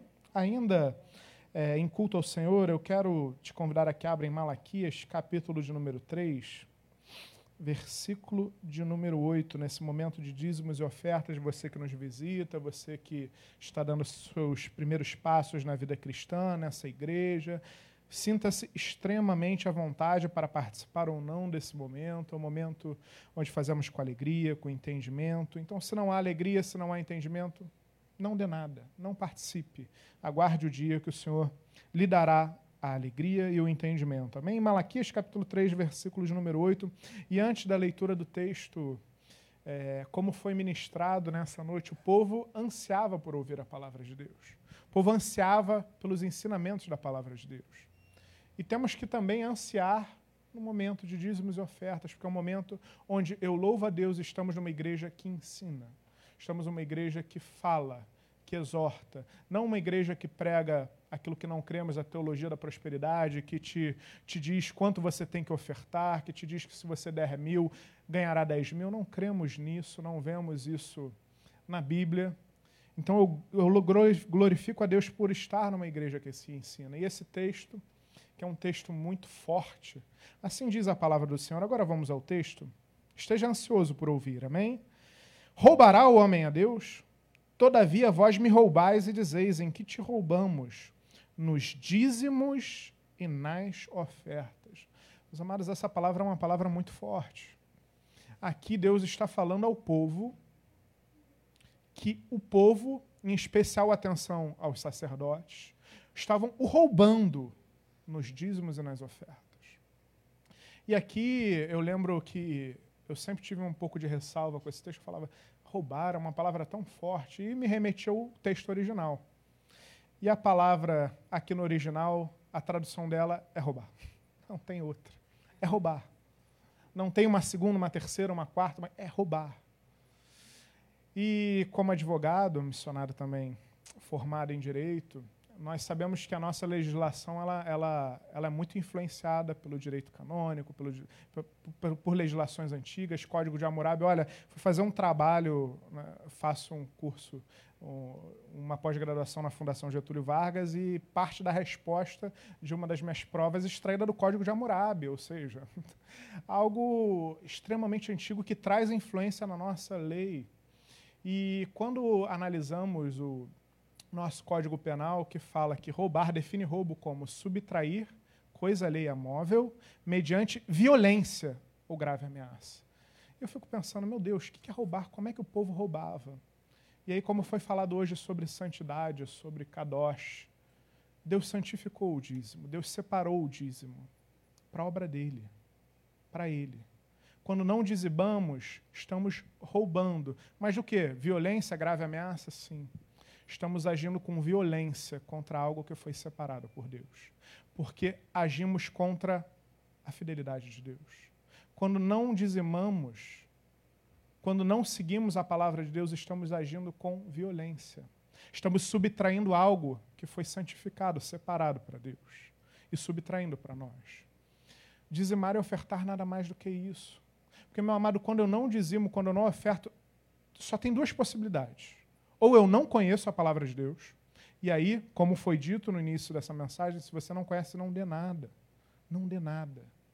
Ou eu não conheço, ou eu não creio no poder de Deus.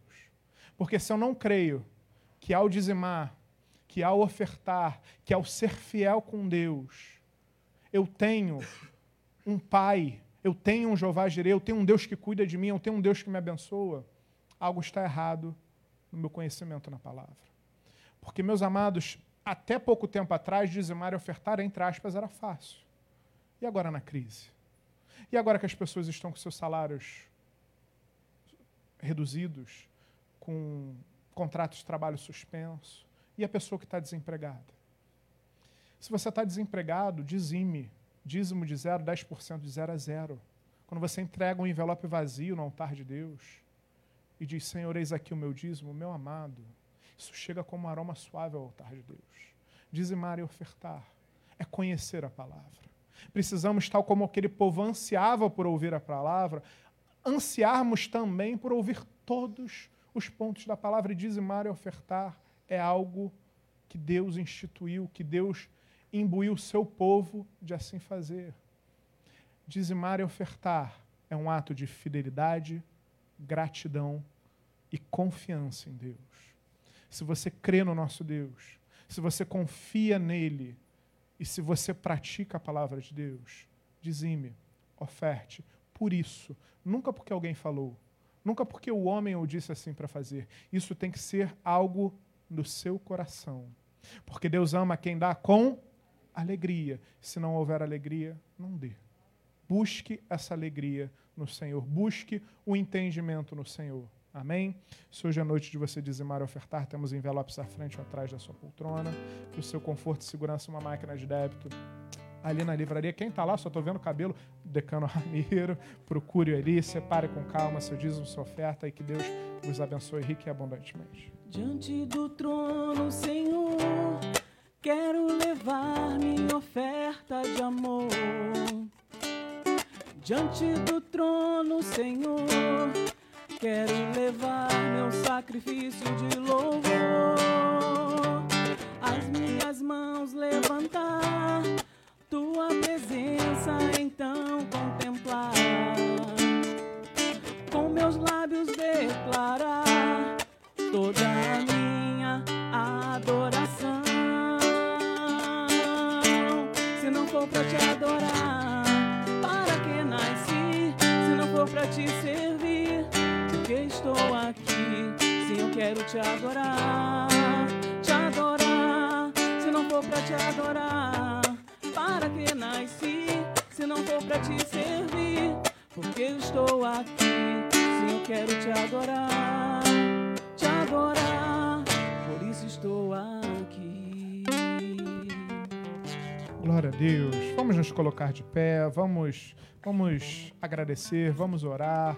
Presente seu envelope ao Senhor. Pai amado, em nome de Jesus, Senhor, eis aqui, Deus, o pouco do muito que o Senhor tem colocado nas nossas mãos. Muito obrigado, Paizinho, porque até aqui nos ajudou o Senhor e de nos ajudar a cada dia das nossas vidas. Muito obrigado, Senhor, porque nós sabemos em quem temos crido. Muito obrigado que em meio ao caos, em meio à tempestade, em meio à incerteza do amanhã, em meio a uma crise sobremodo hum, jamais experimentada, podemos descansar em paz. Podemos descansar na convicção de que o Senhor é o nosso provedor, de que Deus, a nossa vida está sobre a sua direção, sobre a sua autoridade. Não é um mundo que rege, não é política econômica, não é crise econômica, nada, senão o Senhor, que é dono do ouro e da prata. Muito obrigado, Deus, pelo teu amor, pela tua fidelidade. Recebe o nosso dízimo, recebe a nossa oferta de todo o nosso coração. Te pedimos também, Senhor, abençoa a administração financeira da tua casa. E que Deus, todo o recurso que chega ao seu altar seja utilizado para a tua obra, conforme o teu querer. É o que te pedimos e fazemos agradecidos. Em o nome de Jesus. Amém, amém. Glória a Deus. Pode tomar seu assento. Se a noite de você dizimar, o missionário Flávio receberá à frente. As ofertas serão recolhidas nos vossos lugares. E que Deus vos abençoe rica e abundantemente. Amém. Se não for pra te adorar, para que nasci? Se não for pra te servir, porque eu estou aqui. Se eu quero te adorar, te adorar. Se não for pra te adorar. Para que nasci, se não for pra te servir? Porque eu estou aqui, sim, eu quero te adorar, te adorar. Senhor, estou aqui. Glória a Deus. Caminhamos para o encerramento da liturgia do nosso culto. Liturgia somente porque eu tenho certeza que o seu culto ao Senhor perdurará na sua casa, no seu trabalho, ao longo da sua semana, ao longo do seu mês, ao longo de toda a sua vida. Amém? Vamos lá. A mulher mais linda dessa igreja que me ajude, por gentileza, nesse momento de, de nos avisos. Olha, quarta-feira agora, missionário Pedro Paulo, da Igreja Nova Vida dos Macacos, estará aqui junto com o louvor da nossa filha, Igreja dos Macacos, nos abençoando. Quarta-feira, 19h30, 19 esteja conosco. Olha, reunião dos casais sábado agora às 20 horas no Google Meet. Não, essa é presencial. Ah, era o que eu estava estranhando. Olha, vai ser presencial aqui na igreja, né, Ramiro? Vai ser aqui na igreja, presencial, né? Olha, então, segundo sábado do mês agora, às 19 horas aqui na igreja, você que é casado, esteja conosco nesse momento tão abençoado de reunião dos nossos casais. Amém? É o primeiro encontro, né, Ramiro? Presencial desde. A... Olha, que bênção. Primeiro encontro nosso do Ministério de Casais. Nove horas, a melhor EBD do Brasil com o missionário Flávio Franco. Às 10 horas, pastor Sidney da Igreja de Atos. Ministério, ó, louvor Evandro Elias, do Ministério Crescendo na Unção. Às 10h15. E às 19 horas, ninguém menos que o nosso pastor Celso Ricardo, foi meu pastor por anos e anos na sede, fui, fui pastoreado, todos os recém-convertido, todos os meus gabinetes eram com esse homem, fui muito admoestado por ele, muito, cresci muito, olha, é um homem muito usado, esteja aqui, porque com certeza Deus fará algo sobrenatural, como fará em todos os cultos, amém? Vamos nos colocar de pé, e os demais dias ainda está em surpresa, né? A gente vai divulgando aos pouquinhos. Vamos orar, vamos agradecer a Deus. Conto com a compreensão de todos nesse momento é, onde estamos no aniversário da igreja, o culto costuma acabar às 20h30. Então, como teremos convidados, como teremos um momento especial ao longo do mês, esse horário não estará flexibilizado, tá? Vamos deixar sempre à vontade o pregador da noite e que a igreja compreenda ser um mês atípico, excepcional, e eu tenho certeza que ninguém ficou triste, né? Afinal, o povo lá seis horas chorando de alegria, a gente meia hora a mais. Se alguém reclamar misericórdia gabinete, a gente vai ter uma conversa franca, amém? Brincadeira, vamos orar, conto, contamos com a compreensão da igreja. Amém? Pai amado, em nome de Jesus, muito obrigado, Deus. Muito obrigado pela tua palavra, que é fonte de vida para nós. Muito obrigado pelos 13 anos dessa igreja, Senhor. Que possamos entrar por essa, essa porta estreita, atravessar esses 13 côvados, te encontrar, buscar a tua glória, buscar a tua presença a cada dia das nossas vidas. Porque, Deus, sem ela nada podemos, nada somos, nada faremos. Muito obrigado, Deus, por essa igreja. Nós Queremos dedicar para esse mês em oração de gratidão a Ti pelos 13 anos da Igreja Nova Vida de Vila Isabel e também te pedir, Senhor, continua a abençoar esse ministério, continua a abençoar a liderança, continua a abençoar a sua membresia. Senhor, em nome de Jesus, abençoa cada um de nós nessa noite, aquele que está aqui, aquele que está ouvindo essa mensagem. Te pedimos mais e mais de Ti, Deus. Em nome de Jesus, Pai. Abençoa a nossa semana, Deus. Nos guarda, nos livra, que tenhamos uma semana na tua santa paz, sobre a tua direção.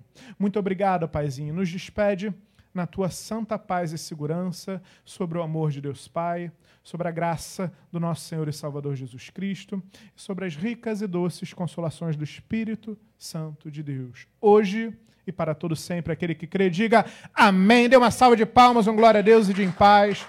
Deus vos abençoe rique e abundantemente.